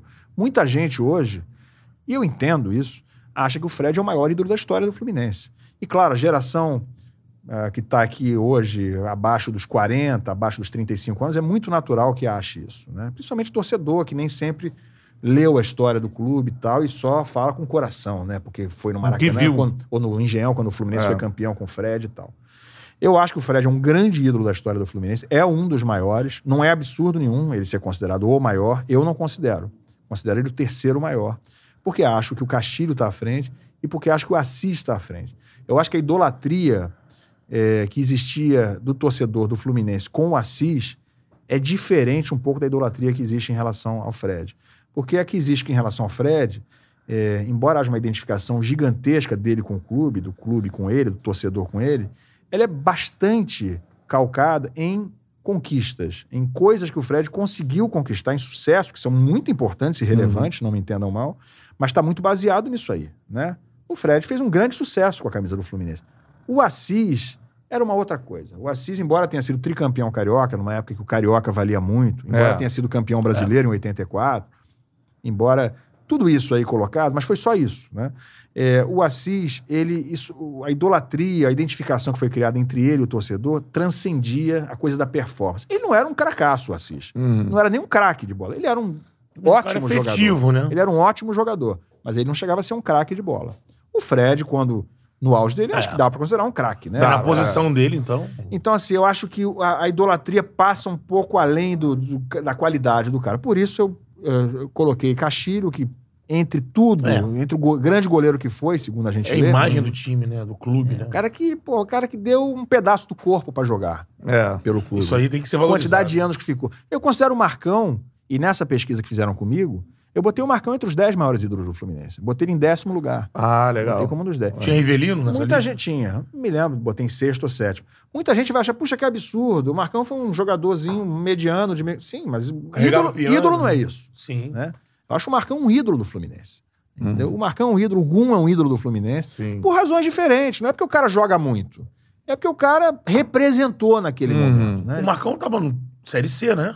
Série C. Série C, é, tem isso. É um ex-jogador do Bangu. Isso. Eu conheci o Marcão ainda jogando no Bangu, Uhum. na época que eu cobria rapidamente. Aquele, no início de rádio, a gente sempre cobra América, Bangu. É. Naquela época era muito isso. Fiz jogos do Bangu lá no, no Estádio Proletário, em Moça Bonita. Me lembro do Marcão lá. O Marcão, o Wagner, goleiro, foi pro Uhum. Botafogo depois. Todo mundo jogava no Bangu nessa É. época, nos anos 90, quando o tio começou. É isso aí. É, dê o seu like na nossa live. Quanto mais likes a gente tiver, pra mais gente aparece a nossa resenha. Mande o seu superchat com a pergunta pro José Ilan, qualquer valor aí. Mandou o superchat, você ajuda bastante a gente e ainda só faz sua pergunta aqui no ar. Agora vamos para a televisão. É. Né? O caminho da TV. Agora, primeiro eu quero te perguntar assim, lá você passou pela manchete, depois foi pra TV Globo. Mas eu tenho uma Na verdade, eu dúvida. comecei na Globo um pouquinho antes. Antes mas, da manchete? Mas faz a pergunta e eu explico. o que, o que é trabalhar na TV Globo, assim?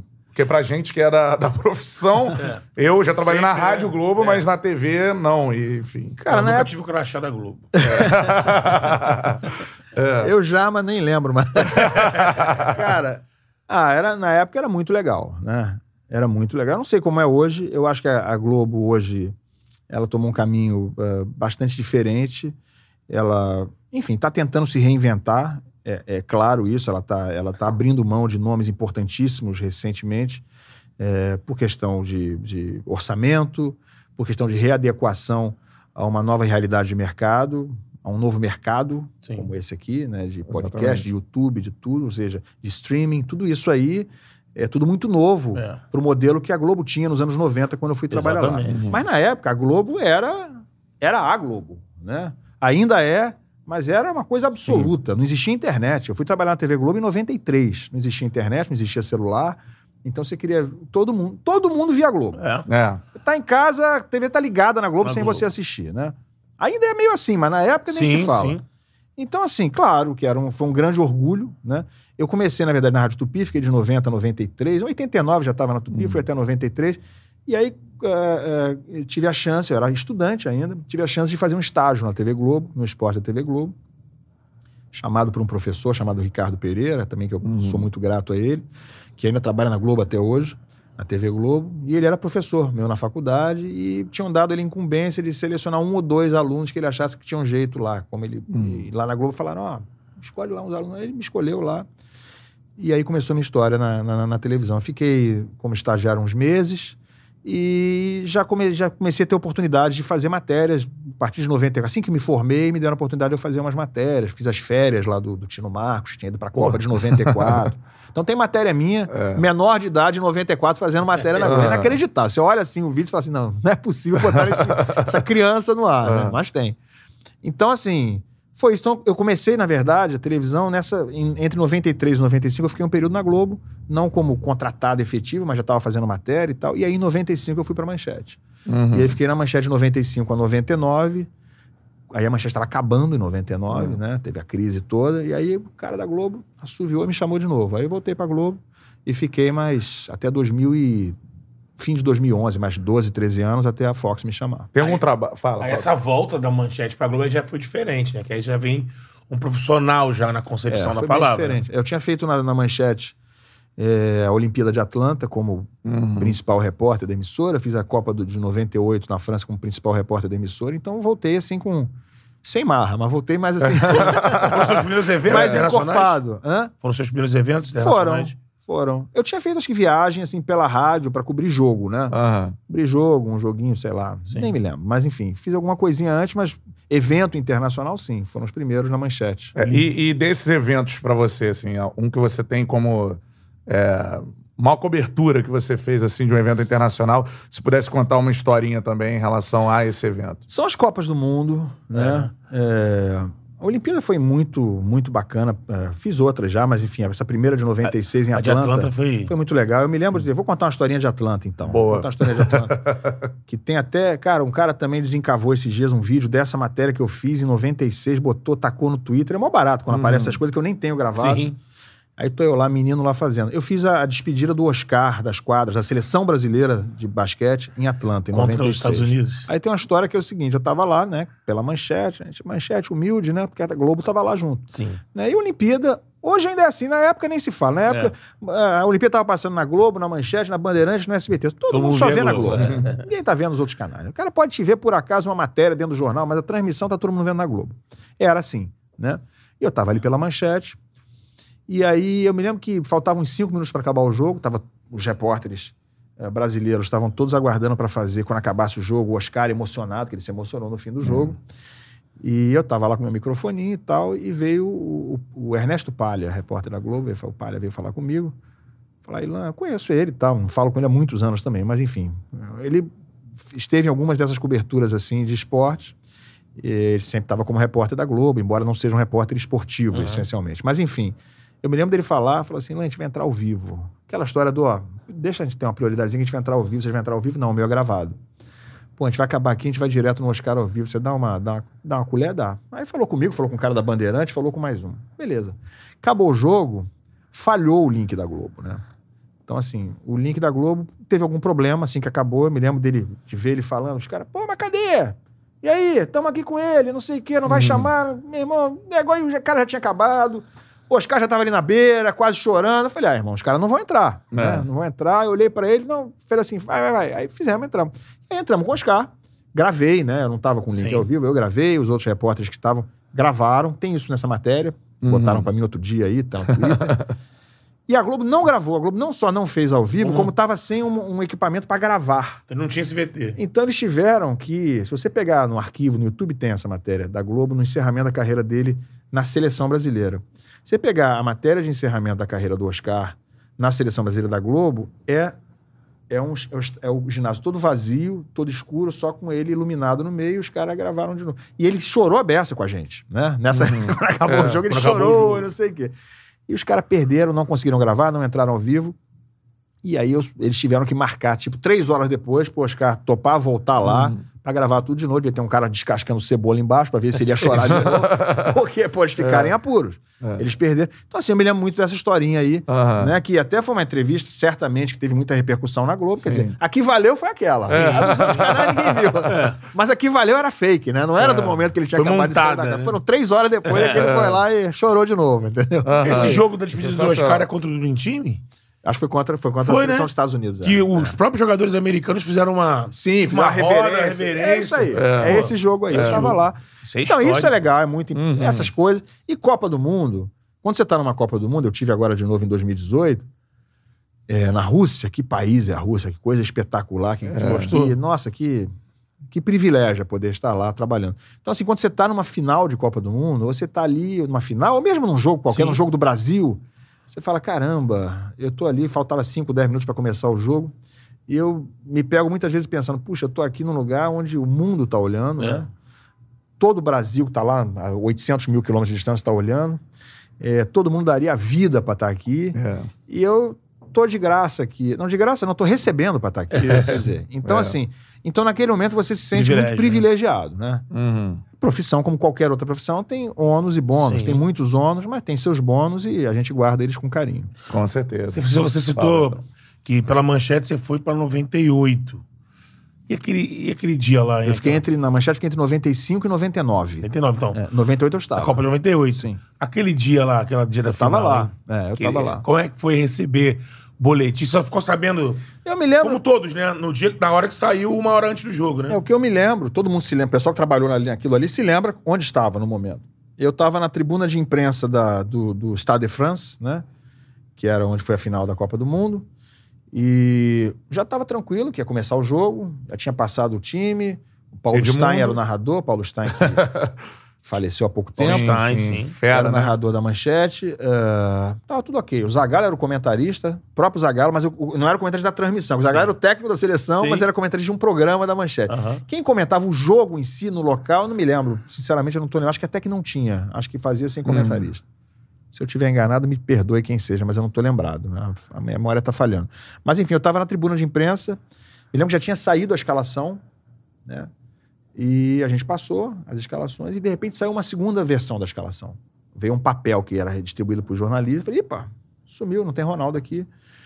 E, e aí foi uma confusão, foi um pandemônio e tal. Mas o que aconteceu? Ninguém sabia de nada. Até acontecer, até a gente receber o papel na mão, ninguém tinha ouvido falar: olha, o Ronaldo parece que teve um mal-estar, mas tá tudo bem. Não foi nada disso. Ninguém nem sequer suspeitava que tinha acontecido A alguma coisa. rotina Foi muito guardado aquilo. da imprensa de vocês, imagino que a Globo um, devia ter uma rotina diferente. Vocês passavam aquele dia da decisão, teu trabalho era pra colher alguma coisa que tinha feito e ir direto pro Saint-Denis. Não tinha ninguém pra ir lá pro... O Brasil ficou num, num chateau, né? Num negócio afastado. Chateau do Grand Romain, era Grand o nome Romain, do, do local onde o Brasil estava hospedado e concentrado, né? Que era em, em Lesigny. Lesigny. E aí treinava em Osoar-la-Ferrière, no estádio Açapã, que era o estádio onde o Brasil fazia o, o- o- a preparação, os Sim. treinos e tal, tinha zona mista, etc. Cara, assim, a Globo, eu não tava na Globo, eu tava na Manchete. A Sim. Globo tinha ao lado da concentração do Brasil, ela tinha um, o pessoal chamava de cirquinho, né? Na verdade era uma, era uma armação, parecia uma- uma- um circo mesmo, que era uma lona, uma era uma lona. lona, né? Mas dentro era uma redação, Uhum. bem estruturada, era Globo e tal. Então ela ficava colada Colada. a, a, a- ao hotel da seleção, né? É, vizinha ao hotel, ao hotel da seleção, que era um casarão. Que eu me lembre, né, mesmo dessa forma, ninguém na Globo Não, conseguiu é. o furo ali. né? Uhum. Ninguém Na hora que conseguiu. o Galvão foi ler a- no ar, ele levou um susto ao vivo. Que isso? Pediu comercial e tudo, vamos pros comerciais. E eu me lembro bem também, agora me, me ocorreu, você falou, ah, momentos marcantes. Em 98, o Romário tem aquela entrevista coletiva, quando ele é cortado, Cortado. da seleção, Sim. chora ali, borbotões. Eu tava nessa entrevista coletiva, que foi... Cara, olha Esse momento histórico. do outro lado ali da. O casarão era assim, eu tô olhando pro casarão, do lado direito do casarão era a tenda da Globo. E do lado esquerdo tinha uma outra tenda onde eram as coletivas, com jornalistas, tinha um monte de umas 100 cadeiras e um palquinho lá onde o cara apare- apareceu o Romário com o Lídio. Acho que o, Zico tava junto, o Romário chorou e tal. Foi aplaudido pelos repórteres no fim Uhum. da, da coletiva, pelos jornalistas. Eu tava lá, mas eu tava com uma dor de dente tão intensa que isso aí me fez não esquecer esse dia nunca mais também. Eu falei, cara, é- E eu não pude ir embora dali. Eu falei, cara, ó, tô aqui, Que hora batata de dente? saí voado pro dentista em Paris, cara. Cara, Eu tava olhando o Romário, ele chorando, eu tava chorando mais do que ele, cara. Caraca. sem dúvida. né? Aí nunca esqueci. E nessa passagem pela TV, Ilan, você é um grande repórter, a gente falou aqui uma referência pra gente. É, pra você, assim, um cara eh, repórter, que é um cara, assim, acima da crítica pra você, você deve achar vários grandes repórteres, mas assim, um cara que é um, É, trabalhou com é vários. um né? papa, assim, um cara espetacular, assim. Eu vou ter que ir no clichê. Reportagem de né? TV, É. é. eu vou ter que ir no clichê. É, o clichê é porque é verdade, né? O Tino é um grande repórter. Tino o Tino Marcos, Marcos, né? é um grande Imaginava. repórter. Né? Um cara inventivo, um cara humilde, um cara que trata todo mundo igual, um cara dedicado. Referência. Mas, cara, eu não tenho, eu não tenho como fugir disso e falar um ai sobre o Tino, né? Um Cara, muito bacana, sempre. Incrível que ninguém fala mal do Tino, né? Um negócio- Unanimidade. é. muito inventivo. é, e de uma época em que era. Aí eu, eu- eu detesto soar como tiozão, né? Embora eu já seja um tiozão, mas enfim. de uma época em que era difícil, muito mais difícil fazer televisão do que é hoje. Muito mais difícil. Né? Isso aí não é saudosismo, não. É, é só uma realidade. É. né? Porque eu ainda trabalho nisso, então eu, eu posso dizer, eu trabalho nisso, eu acho que hoje é mais fácil trabalhar do que era antigamente. Então, não estou falando contra ninguém, estou falando, eu tô falando uma constatação de quem acompanhou essa, essa mudança do, da, da profissão. das ferramentas. estrutura. Hoje é mais ferramenta. fácil. Porque hoje está tudo aqui. É, hoje está tudo aqui, eu abro aqui, eu vejo a entrevista que eu quiser. No caminho para cá, eu vim ouvindo uma entrevista, vim ouvindo falando, vim lendo as notícias, sei de tudo, tá tudo na palma da mão. Nessa época não tava. Né? Nessa época a gente não tinha internet, no comecinho ali. A internet é a partir de 96 e tal.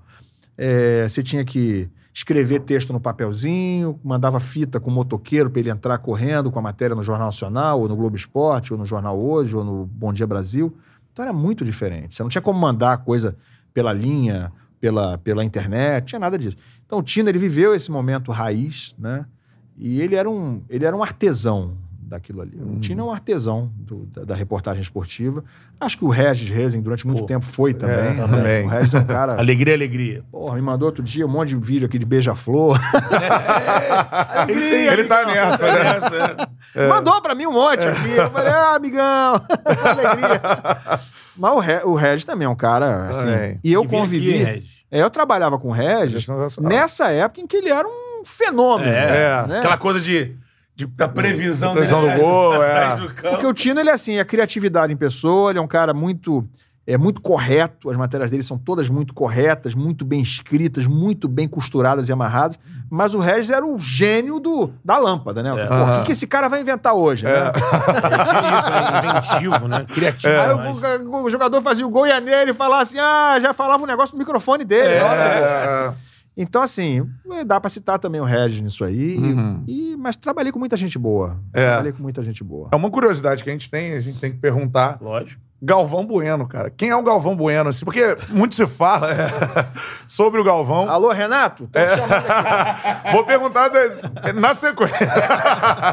Agora, o Galvão é um cara que, pra mim, é uma referência como narração. Eu tava aqui, o, o quê? Anteontem, Anteontem? Vendo os melhores momentos da semifinal da Copa de 98, Brasil e Holanda. Pra mim, aquela é a maior narração que eu acho. Assim, um negócio espetacular, tanto na emoção, enfim. Eu sei todas as frases daquela narração. Pra mim, ele é um. É uma referência como, como profissional, assim, absurda, né? E tem muita gente falando, ah, que o Galvão talvez seja, não é tão fácil, assim, mas. Mas Como é que Vocês é? querem polêmica, né?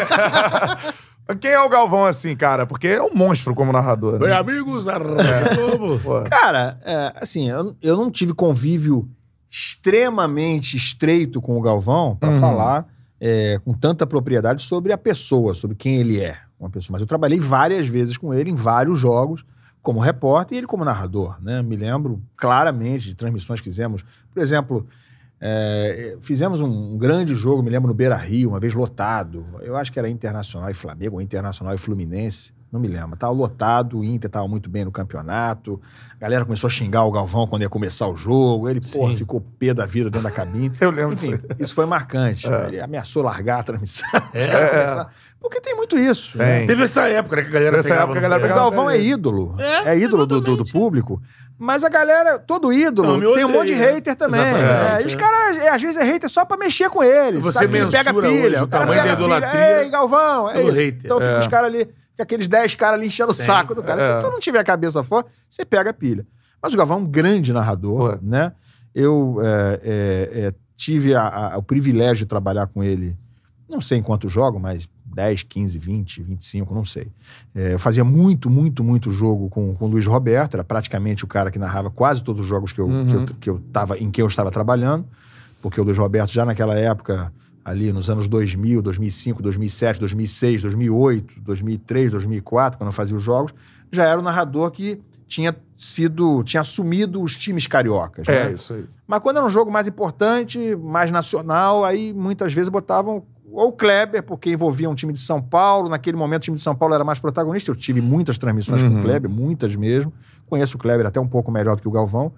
E com o Galvão tive em outras também, mas em, sei lá, em 15, 20 jogos, né? Muito menos do que o É. Luiz Roberto deve ter feito mais de mil jogos. Sim. Se eu pensar que fiz jogo com ele durante 10 anos, 10 não, mas 9, durante uns 9 anos, pensar que eu fazia jogo domingo e quarta-feira, quase toda semana, cara, 52 semanas, bota aí. Eu fiz 100 jogos com, com, com- por, por ano com, com o Luiz Roberto, ou 80 jogos por ano com. 80, vai. Então dá quase mil jogos, né? Então fiz muito, fiz centenas de jogos com o Luiz Roberto, com o Sérgio Noronha, Sim. com o Zé Roberto Reit, que era comentarista da Globo na época, e com repórteres da, da outra praça que estavam lá, o Abel Hum. Neto, o Mauro Naves, o Bruno Lohans, é, enfim, o cara de no Sul tinha um, em Florianópolis tinha outro, em Goiânia tinha outro. Então, assim, é, é sempre muito legal. Mas essa conversa com o Galvão, o que eu tenho para dizer é sobre o grande ídolo que ele é, né? O grande narrador que ele é. E amado, né? Zoado por outros, uma porra extremamente relevante, né? Lógico. Ruim é o cara ser irrelevante e Exato. ninguém se importar com ele. Exatamente. Com não, tá, não tá fazendo diferença nenhuma, né? É. E a galera perguntando, porque tem muita gente que já, que, que obviamente, né, assiste o, o seu canal com o Renato. Então a galera já tá mandando aqui também, que gosta muito e tal. E o Renato? Que tem que passar Falando em Galvão, É, falando em Galvão. Você não diga isso, não O fale Renato, isso. Renato, ele nem vai lembrar, mas eu cheguei a trabalhar com ele na Rádio Globo. Ele fazia Ah. parte do Globo Esportivo, né? Era o garotinho apresentando. É, ele entrava pelo telefone. cara. Não, não, pelo contrário. É? Não, não, não. Era, a mesa era Renato Maurício Prado, Loureiro Neto, é, Loureiro. Felipe Cardoso. Tá faltando alguém aqui, cara. Heraldo Leite. Sim. Pô, mesa, que mesa também. Não, é. é, É, o garotinho né? apresentando e o Gilmar Ferreira entrava como Aham. espião e tal. Às seis, essa época que eu trabalhei na Rádio Globo, assim, tive uma pouca convivência com, com o Renato. E o Renato Maurício Prado, que hoje é seu parceiro de canal aqui no YouTube. É, o Renato, assim, o Renato eu não conhecia ele. História do Renato, rapidamente, assim, eu não conhecia. Eu tava no. no- eu tinha, em 2008, eu migrei na TV Globo do, do- da TV pro site, na época era o Globoesporte.com, Uhum. que eu pedi isso. Eu tava um pouquinho. É, tava um pouquinho enfad... já, é, é, é, enjoado da, da, da- função de repórter. Eu era repórter há quase 20 anos, em 2008, olha só. É. E aí eu falei, pô, queria ver negócio de site, mídia digital. Eu tava começando essa onda em 2008. E aí me deram essa oportunidade, eu migrei, fui ser editor executivo no, no, no GE.com. E, enfim, então eu fiquei três, quatro anos nessa função lá, com blog e lan house lá no, no house. site e tal. Era até legal, gostava muito de fazer. E aí, nessa época, o pessoal do Redação Sport TV me chamava às vezes para ir lá opinar, né? Para ir lá bater papo, porque eu tinha coluna no, GE e tal. Beleza. E umas cinco, seis vezes que eu fui lá, era o Renato tava junto na mesa. Sim. Era um dos outros dois ou três integrantes da mesa. Debatedores, E aí foi, eu só conheci disso. Oi, tudo bem e tal. E a gente fazia o programa junto. Fiz umas, sei lá, três, quatro vezes com ele só. E aí, cara, eu tava na Fox, quando a Fox me chamou no fim de 2011, eu fui pra lá no começo de 2012. Eu tava na Fox quando o Renato teve esse problema com o Galvão no Sport TV. Isso foi na Olimpíada de Londres em Isso, 2012. 2012. É. Teve aquele problema que foi público por causa do, do, do que saiu na, na imprensa, tudo que é lugar. Eu, enfim, eu não tinha nenhuma relação com o Renato. Mas eu, na época, era editor-chefe do Central Fox, né? Na tomava conta do jornal, era um dos caras que meio que ajudou a montar a Fox, era um, era um cara meio que de confiança do, do- da, da chefia grande lá. E eu falei com, com, com o chefe, falei, olha, viu o negócio do Renato aí? Vamos trazer ele, cara. Que aqui vai dar um, né? É. Vamos A levantar. Fox estava começando ainda, né? Tinha seis meses no ar, assim. Pô, mas o cara me respondeu. Mas isso aí é Globo até debaixo d'água. Eu falei, não, não. Não vai renovar. Já vi aqui, tá, saiu não sei aonde, mostrei pra ele. Não vai renovar contrato e não vai ficar na Globo. Ah, é? Bom, então fala com ele. Aí eu falei com o Renato. O Renato tava até num, num campeonato de tênis fora do Brasil, que ele é um fã de tênis. Tava lá passeando nos Estados sim. Unidos. Mandei uma mensagem pra ele no, no Messenger do, do, do Facebook. Falei, Renato, tudo bem? Tá podendo falar? Pô, lá tô aqui não sei aonde e tal. Aí eu dei um teaser do que, que se tratava. Ele falou, pô, não, vamos conversar, deixa eu voltar. Tô com a minha filha aqui, eu acho. Volto semana que vem a gente conversa. Aí voltou. Bom, e aí o resumo da ópera. A Fox contratou o Renato e eu tinha sugerido de trazer ele pra Fox, não pro Central Fox. E aí o cara que o contratou, o meu chefe lá, falou, não, vou botar ele pra ser comentarista no seu jornal. Tá ótimo, tá ótimo. E o Renato é um grande comentarista. Assim, ele, ele fez pouca televisão, se você considerar ah, o tempo de carreira que ele tem, porque ele é um cara de jornal. Jornal, né? Mas ele, pra mim, se revelou na mídia eletrônica, na televisão e agora no YouTube, um grande comentarista. Por quê? Não estou avaliando nem o conteúdo dele, que eu acho que é muito bom. Muita gente acha bom, mas eu não estou nem avaliando isso. Eu tô, tô me referindo à técnica dele. Hum. Ele é um cara que você joga uma bola quadrada para ele, ele arredonda ela. Você tá em apuros ali, tá, tá, tá apresentando o jornal, como eu apresentava com ele do lado. E, pô, tá um pandemônio no teu ouvido, tá dando um monte de M, não vai entrar o VT, caiu o link, caiu ao vivo. Meu irmão, tá uma confusão dos diabos. e você rola uma bola quadradinha para ele para tentar resolver teu problema aqui. Ele assume, mata no peito e sai jogando. Uhum. E faz um gol de bicicleta. É, o cara tem muito conteúdo. Então, né? assim, ele, ele tem uma, ele tem uma, uma, uma capacidade ah, de, de comentar mesmo. Tem feito isso também agora. Fez, Faz isso no rádio, É, antigamente, sim. nessa época. Faz agora no UOL, faz comigo lá no canal. Eu acho ele muito bom. Então, assim, obviamente, a partir do momento que ele foi pra Fox, né, aí fizemos uma dupla no jornal, fizemos uma amizade, né?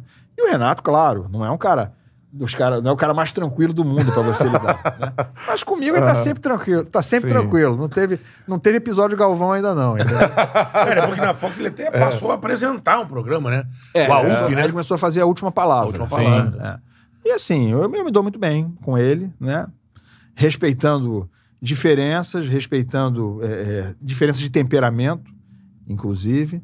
Mas a gente tem uma reação, a gente tem uma relação profissional, que a gente tem uma relação profissional muito leal, né? Nós temos uma parceria hoje no canal, né? O Renato é um cara muito relevante com o torcedor do Flamengo. Sim. Muito assim, até parecido com o Galvão, no sentido de que muita gente adora, outros, Outros odeiam, odeiam, é. mas ninguém ignora, né? Sim. Então ele é um cara relevante, né? E eu gosto de lidar com gente relevante, com gente que eh, conquistou essa relevância por, por motivos diversos, e acho que ele conquistou ela porque deve ter algum conteúdo, né? Porque deve ter valor. Com certeza, cara. Em relação a essa sua passagem pela Fox, né? É, Foi quanto tempo? é, Eu fiquei nove anos na Fox. Eu fiquei Cara, no primeiro dia. A anos. Fox, a Fox é, meu, meu contrato começou no dia 1 de janeiro de 2012, com a Fox ainda fora do ar. Ela entrou no Ah. ar em fevereiro ou março. ainda no Cosme Velho, depois. Cosme tá? Velho. É. E eu fiquei até o último dia da Fox, porque a Fox não existe mais. É, né? é. A Fox não existe. A, a Fox terminou no dia 31 de dezembro de 2020. Eu Uhum. fiquei do primeiro dia de 2012 ao último dia de 2020 trabalhando para a Fox. Ela agora não existe. É, essa Foi fusão. incorporado. né? é, essa fusão com, com a ESPN, assim, como é que você observa esse do grupo? Eu acho muito assim, não estou falando de nada pessoal, não é Uhum. uma experiência pessoal minha. É como observador, até porque eu não tenho nada para reclamar. É, fui, fui feliz na Fox, fui muito bem pago, é, fui profissionalmente, é, me realizei profissionalmente. Ah, nem tudo era perfeito. É, aliás, longe disso. Mas tudo bem. É, quando as coisas não são perfeitas é quando a gente cresce mais. né? É quando, é quando a gente é testado a se adaptar a situações difíceis, né? E isso aí me ajudou muito a ter, ter tantos desafios na Fox, que era muito precária inicialmente. É, isso me fez ser um cara muito resistente e resiliente. Eu hoje lido com dificuldades com maior tranquilidade. Minha mulher fala assim: Nossa, você é tranquilo demais. Eu falo: "Pô, Isso aqui mim. Eu já passei. Ô, isso aqui, é sério, não, isso aqui não é nada. Então, é, eu, mas assim, tirando isso, nada pessoal na história, eu acho muito triste. Eu acho muito triste, porque eu, felizmente, tive condição de. Eu me preparei para não estar na Fox, né? Eu tinha um cargo bom, né? Eu tinha um bom salário. Então me preparei. Eu falei, eu sei que isso aqui não é para sempre, né? Eu estou Fox, não sou Fox e amanhã posso não estar aqui. E acho que não estarei. Então sempre trabalhei com, com, com nesse aspecto com humildade e falar o seguinte: eu não vou ser escolhido para ficar. Eu vou ficar fora. É melhor você pensar assim e você ter uma surpresa caso você fique. Eu sempre contei, não, eu não vou estar aqui, então me preparei de alguma forma, minimamente, para ficar um período, talvez, fora. Não estou mais fora que eu estou fazendo algumas coisinhas, mas enfim. Mas eu acho que para o mercado em geral, para o grosso da galera que tinha na Fox, para os funcionários, porra, para o motorista, para o cara que opera a câmera, com quem eu falei hoje, que pô, tudo virou meu amigo, o outro que é puxador de carro. E esses caras ficaram numa situação muito difícil, né? Porque é gente que ganha muito menos, é gente que não tem, porra, gordura para ficar mais do que dois, três meses parado, né? É, e o que foi feito não, não, não- não foi cumprido o que estava combinado, né? Não pela empresa em si.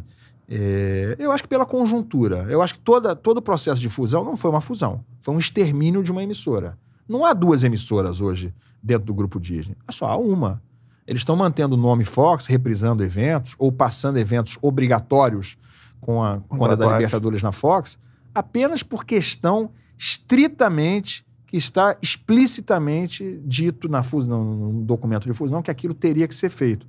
Mas tudo que estava prometido, além disso, do tipo, ó, tem que manter o nível do canal durante um ano e meio, até o fim de 2021, nada disso foi cumprido e ficou por isso mesmo, né? Então, amigo, é, pegou-se um projeto que estava dando, que deu muito certo, foi um sucesso de É. audiência, foi um sucesso comercial durante Sim. muitos anos. De uma certa forma, sacudiu o mercado, né? É, exatamente. botou a Libertadores num patamar de, de, de relevância que nunca teve antes. Isso. A Libertadores sempre foi importante, mas ela de uns 10 anos pra cá, ela virou um negócio. É. Virou título, o cara Exato, classificar exatamente. Libertadores. Não! A glória eterna. Lutando por vaga na Libertadores. Pô, isso não é nada. Mas, É. ah, hoje é. Hoje é. Então, assim, é, pegou-se um projeto absolutamente bem sucedido e matou-se ele a pauladas, né? Para ficar só o canal que tinha perdido a, a- a- concorrência com esse projeto bem sucedido, que no caso é a ESPN, que, é, ah, que é propriedade da Disney, né? Quando, quando, foi, quando surgiu essa história, é, a gente não estava lá dentro, mas imagino vocês lá dentro, imaginava que, olha, numa dividida, eles vão ficar com a marca da ESPN, que mundialmente é líder em esportes, aquela coisa toda. E eu até falava, caramba, mas a audiência da Fox é maior do que da ESPN. tá, ganha os programas, é, pô, o Fox... Repercussão. Repercussão. O Fox Sport Rádio obrigou a, a- a- o Sport TV, por exemplo, a mexer, tirar o Rizek de manhã, botar o Rizek de tarde. Fazer, então, como você disse, sacudiu aquilo ali. É, a gente observou, por exemplo, o Benja, o Mauro, outras pessoas que saíram porque na hora de, de um acerto pra ficar, tinha aquela coisa A de coisa você. é grana, a coisa- Exclusividade. Tá tudo re- relacionado à grana. Todo mundo que tinha uma posição um pouco melhor financeiramente dentro da empresa, não vou dizer todo mundo, mas quase todo mundo. Há poucas exceções, pouquíssimas. Eu poderia contar, não vou citar nome aqui, mas poderia contar três no dedo. Tirando esses três, todo mundo que ganhava melhor saiu. né? Sim. Saiu por questão financeira. Hoje em dia, os caras estão olhando o número, não estão tão interessados em necessariamente em qualidade. Isso não quer dizer que não haja gente de qualidade na ESPN, tem muita gente de qualidade, muitos, né? Mas é, outros estão ali só por questão de custo, né? Uhum. Lá, cara, esse cara é razoável, compra o papel e custa muito barato. Então, tá tudo bem, né? E tem um monte de gente lá que ganha bem e é muito bom, Sim. né? Sim. Mas os que ganhavam muito bem, esses quase todos não estão. né? Não estão mais, Gente é. custaria muito caro, né? Sobrou uns dois ou três. E é isso. Enfim, é mercado. É. Isso aqui não é uma lamentação, não. Isso é uma constatação de Exato. mercado. Isso está acontecendo. Isso é um movimento que eu entendo até como talvez inevitável, porque o faturamento caiu muito, o número de assinantes caiu muito, né? E TV a cabo não vive de publicidade, ao contrário da TV aberta, ela vive de número de assinantes Isso. que, que as TVs a cabo, que, que as operadoras repassam por cada assinante para. Enfim, é difícil fechar a conta realmente. Mas, enfim, não deixa de ser triste, né? Porque foi um grande case de sucesso que foi destruído. É isso. Com certeza, cara. Lendo os superchats da galera, que a galera mandou ao longo da, do nosso papo aqui, da nossa resenha, o César Face Bar mandou salve, salve, Charla. Pergunta ao Ilan se ele acha que o Flu não vende bem as joias do clube, porque o Fla faz em Santos é, o, o que o Fla faz, né? Porque craque o Fla faz em Santos e Xerém. É, ah, o craque, o Fla faz em provocando, Santos tá provocando. Xerém. Tá provocando aí o César Face Bar. Tamo junto, César. Aquele César, abraço. César tá sempre lá nas nossas lives também.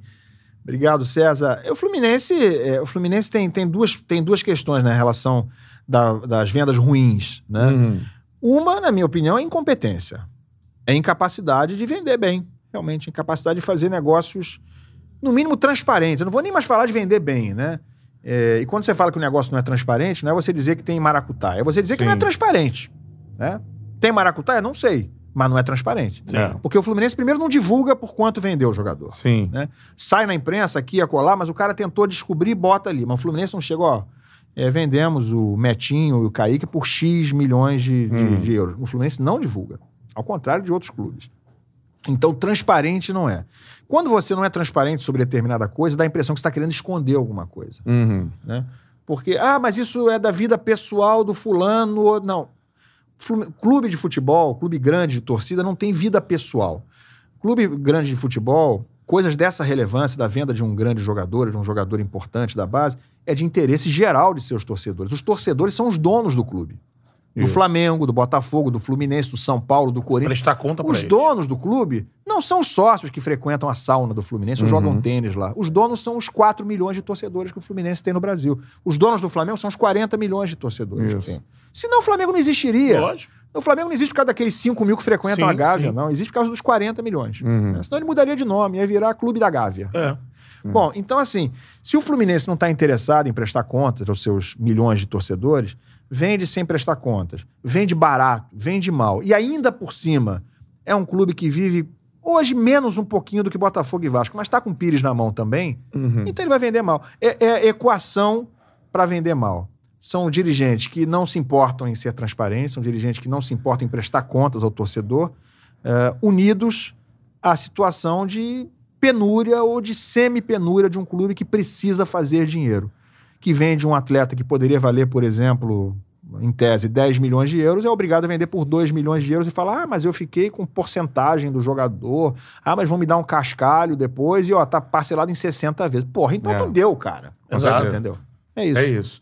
É, mandando um abraço aqui pro Sérgio da Coé Personalizados. Boa tarde, Bruno e é, Bruno Cantarelli, Beto Júnior, salve Ilan. Hoje a Coé Personalizados está completando um ano de estrada. Salve a nossa parceria, Valeu. nossa canequinha da Coé tá aqui. Show de bola. Arroba Coé Personalizados lá no Instagram. O Cortes Podball perguntou: Ilan, você tem receio de contrariar o Renato Maurício Prado? Tenho, tenho. Mentira. Olha, eu acho que eu sou o único cara que ele aceita que ser É, contrariado. Show de bola, Cortes, Cortes Podball. Essa é a galera que manda o superchat que a gente tá lendo aqui na reta final do nosso papo. E um grande abraço pra uma galera que eu sou muito fã, galera do Pop Bola Esporte Clube tá Opa. acompanhando. Show de bola. Queremos Lopes Maravilha, Exatamente. Araújo, galera toda aqui. Uma enfim. com essa galera Tudo aí. parceiro. Isso aí, tudo parceiro. Um abraço pra todo mundo. Um abraço pra todo mundo. Mandaram aqui, ó, Pop Bola Esporte Clube. Eu não sei se é o Araújo que tá comentando, eu tô achando Deve que sim. ser, já sei que vem merda. Maiores ídolos da história do Flu, Assis, Romerito e Fred, disse ele. Castilho e Oswaldo não vi jogar, é, mas estão no topo também, disse ele por aqui.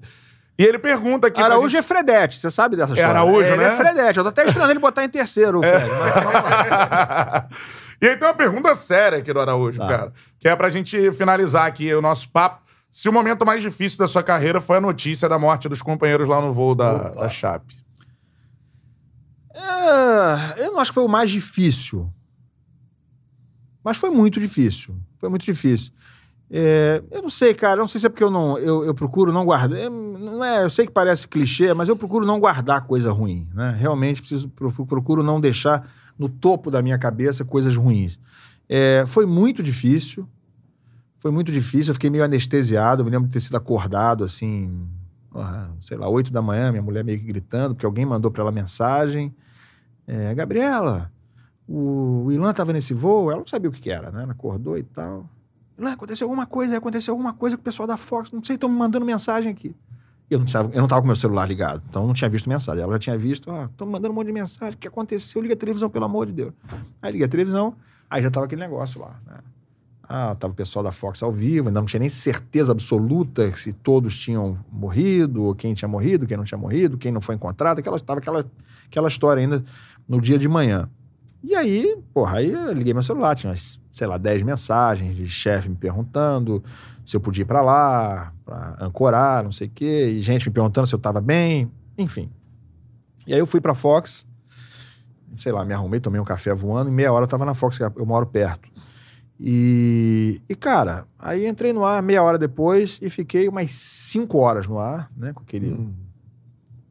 Muito difícil, muito difícil. E isso aconteceu durante uns três dias, né? Ou mais, acho que é.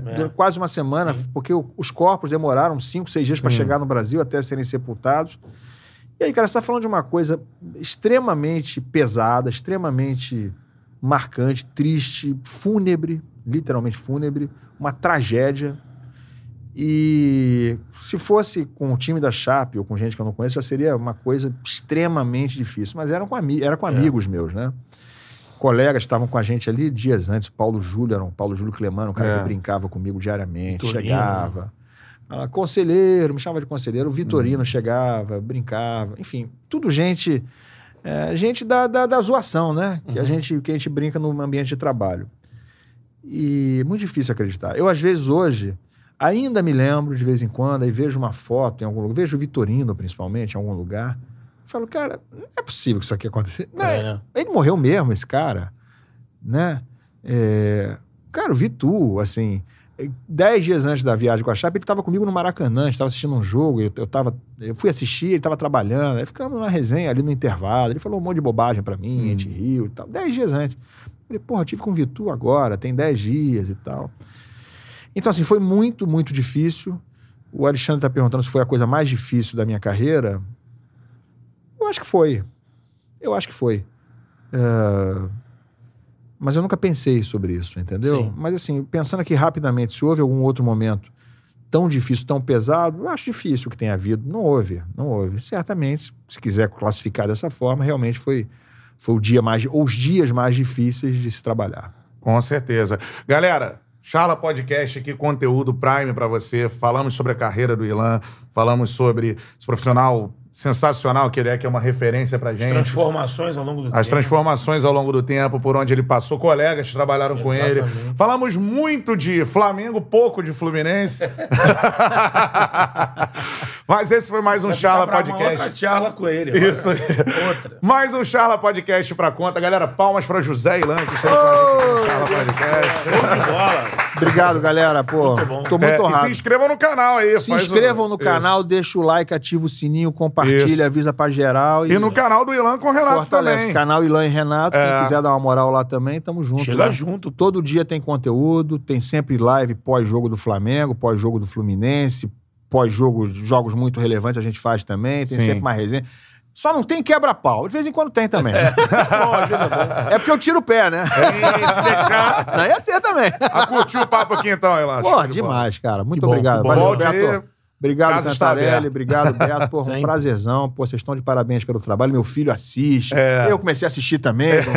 dois, três meses. Pai, meu, filho mostrou. Aí, pai, era o Charla, ó, o É. outro lá, ó, aquele outro lá. Pô, eu tô sabendo tudo agora de podcast. Isso aí. irmão. E vem os cortes do Ilan. Tem vários Exatamente. cortes aí. Ei! Vários cortes. O Ilan rendeu vários É. cortes. Curtiu, Betão? Muito, muito, muito. O Ilan é, o Ilan é referência. É isso aí. Referência. Tamo junto, galera. Olha só, siga o Charla Podcast nas redes sociais, arroba Charla Podcast lá no Instagram, no Twitter também. Lembrando sempre a nossa parceria com a Forneria Original. Peça sua pizza com o cupom CHARLA10 pra você conseguir o desconto. Tá aqui o QR Code, também o link pra você cair direto no delivery aqui na descrição, beleza?